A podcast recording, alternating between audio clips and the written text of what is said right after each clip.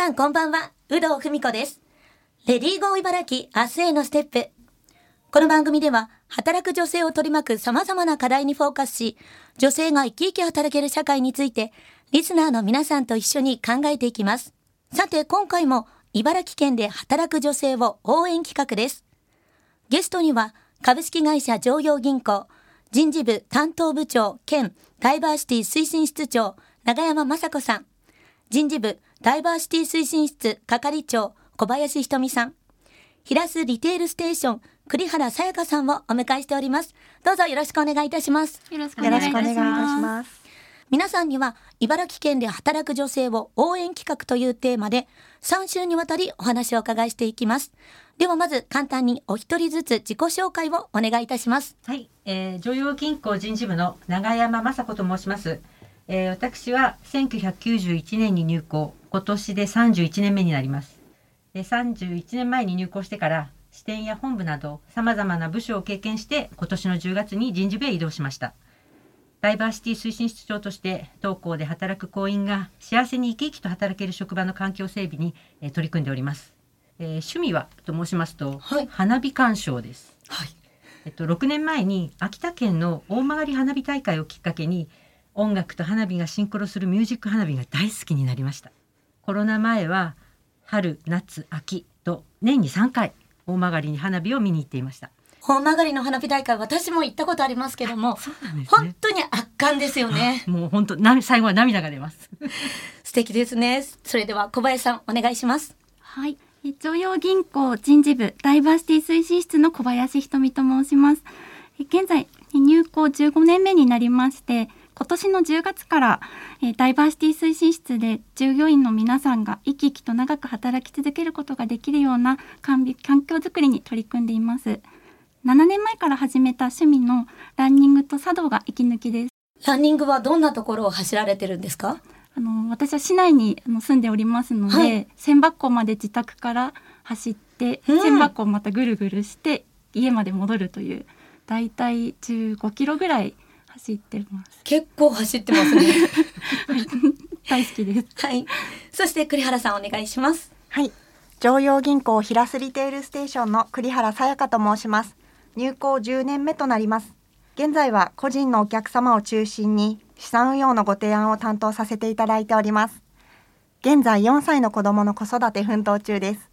趣味はヨガで、休日は子供と一緒に体を動かしながら遊んでいます。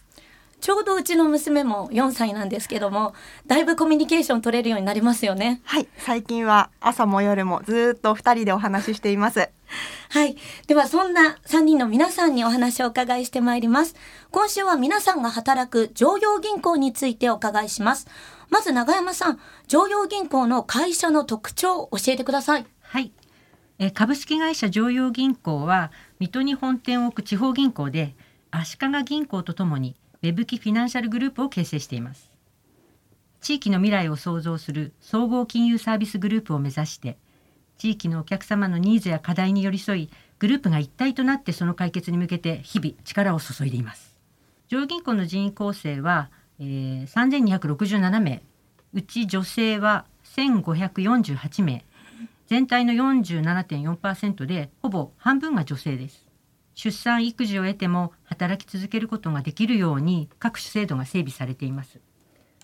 こうした制度は現在も利用者の声を聞きながらより使いやすい制度へと改善しています。どうしても時代によって従業員のニーズが変わるためここまでできたらいいやっていうことはないというふうに思っております。いや、働いている方の半数がはい。女性ということなんですが、まあそんな中でダイバーシティ推進室が立ち上げられたそのきっかけはどんなところにあるんでしょうか、はい、今年の10月1日にダイバーシティ推進室が立ち上げられました。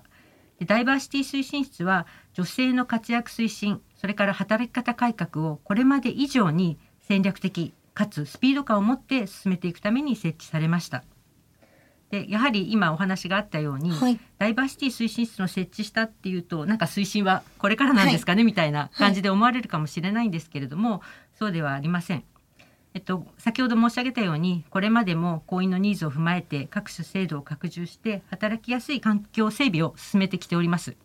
フレックスタイム制やえー、対象者拡充コアタイムの廃止など1時間単位で有給を取得できるタイムセレクトというような休暇もありましてそういったものをどんどん増やしております。いや本当にあの今までもそういったこう女性が働きやすい制度があったということなんですよね。それをもっと知っていただくためのダイバーシティ推進室ということなんですけども、これ目標っていうのはありますか？はい。えー、ダイバーシティ推進室目標は、えー、10月1日に設置した時に茨城ダイバーシティ宣言というものを当校では行っておりますその中にある宣言の通りダイバーシティ社会の実現というのが目標になりますまあ、その中でも、まあ、女性の活躍というのがスポットが当たってくるかと思うんですが、はい、よくダイバーシティというのは多様性を意味するのになぜ女性にスポットが当たることが多いのかっていうふうに思われる方も多いのかと思います。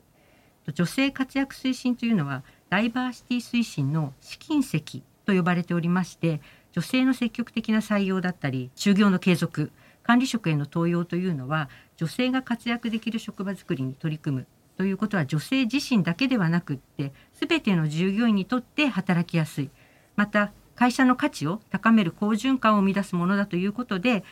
女性活躍の取り組みが進んでいる会社というのはこの好循環でさまざまな成果を生み出しているというふうに言われているのでまずは女性活躍推進というところに力を入れているということになっております。政府でも女性活躍推進法というのがございまして、はい、当校でも2020年の4月からの5年間で女性の管理職の割合を18%以上にするという目標を設定しております。で今のところ当校では2021年3月末現在は11.5%ですのでまだまだこれから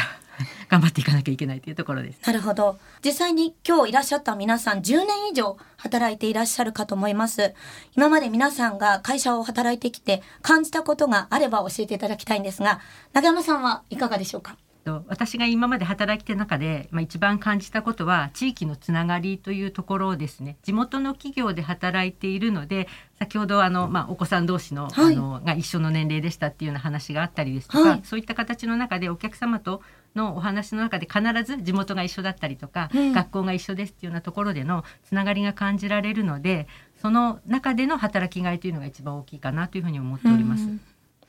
小林さんはどうですか？制度についてになるんですけれども、はい、あのこういったワークライフバランスをサポートするような支援制度の選択肢っていうのはすごく当校にはありましてあのやはり柔軟な働き方っていうのはやっぱり自分の軸を大切にして自分らしく働くためにはすごく大切なところだと思ってますのであのそういった制度がたくさん揃っているんだなっていうのを感じながら今働いてます。栗原さんはどうでしょうか？はい、えっと今日ご一緒させていただいている2人の先輩方のように女性が本当に生き生きと働き続けることができる職場だっていうのを実際働いて感じております。うん、そうですよね。まあでもちょっと気になるのが永山さんはもう30年以上勤められてきてやっぱりこう辞めたいなとか思う瞬間はなかったですか、